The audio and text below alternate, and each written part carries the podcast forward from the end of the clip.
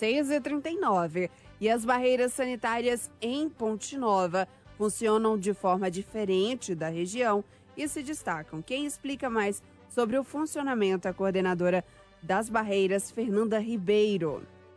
Então, nós temos quatro barreiras físicas, né? Temos toda uma equipe por trás que faz a avaliação. É importante dizer que a nossa, a nossa barreira tem um caráter de controle, um caráter restritivo, mas nós não impedimos as pessoas de entrar na cidade. A gente faz um controle né? Tem que ter uma autorização, tem que ter um pré-cadastro para a gente saber de onde vem, qual o objetivo. Então, as pessoas que precisam vir aqui para trabalhar, para consultas e procedimentos médicos, tudo isso é autorizado.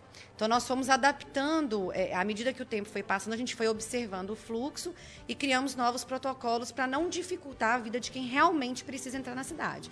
O que a gente realmente é, é, é não autoriza são, assim, visitas, né? Vindas aqui sem um propósito, não é o momento desse tipo de coisa. Então, nós temos protocolos específicos para os trabalhadores das empresas que moram fora e trabalham aqui e vice-versa.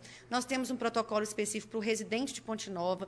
Ele tem uma autorização definitiva, que ele use com responsabilidade, né? que ele tem, porque ele tem o direito de voltar para a casa dele, mas que ele use para sair somente em caso de necessidade.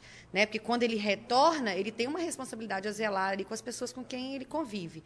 Então, nós temos um protocolo para médicos, né, profissionais da saúde, é, que né, passam com CRM, para carros oficiais.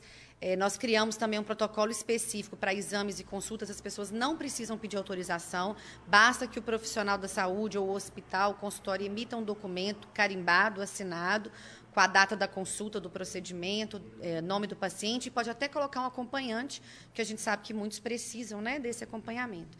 Então, assim, a gente tem uma equipe que responde a essas solicitações, avalia o pedido, o que a pessoa declara, o que ela consegue de fato comprovar. Né? E eu fico ali é, por trás, digamos assim, caso a pessoa tenha alguma emergência, não consiga ser atendida, eu atendo essas situações pelo meu WhatsApp. E quais são os efeitos que vocês já podem ver da implantação da, da barreira? É, em casos de contaminação, em caso de aglomerações também? Então, a gente avaliou, é, essa mudança foi efetiva a partir do dia 7 de maio, né, que a gente adotou os novos procedimentos. Nós percebemos diminuição de fluxo nos supermercados, as filas de banco né, que eram problemáticas, a gente autoriza a entrada para banco, mas a gente tem um limite de liberação diário né, para que não acumule o número de pessoas ali. Então, a gente percebeu uma, uma redução no fluxo da cidade, sim. Agora, temos as questões que são inevitáveis, que a gente não pode barrar mesmo, né?